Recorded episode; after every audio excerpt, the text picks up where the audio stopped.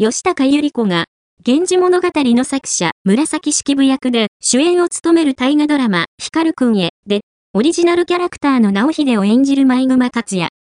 直秀は、昼は猿学の一員、夜は、貧しき人のために働く義族という二つの顔を持つ人物として描かれ、3日放送第9回で衝撃的な展開を迎えた。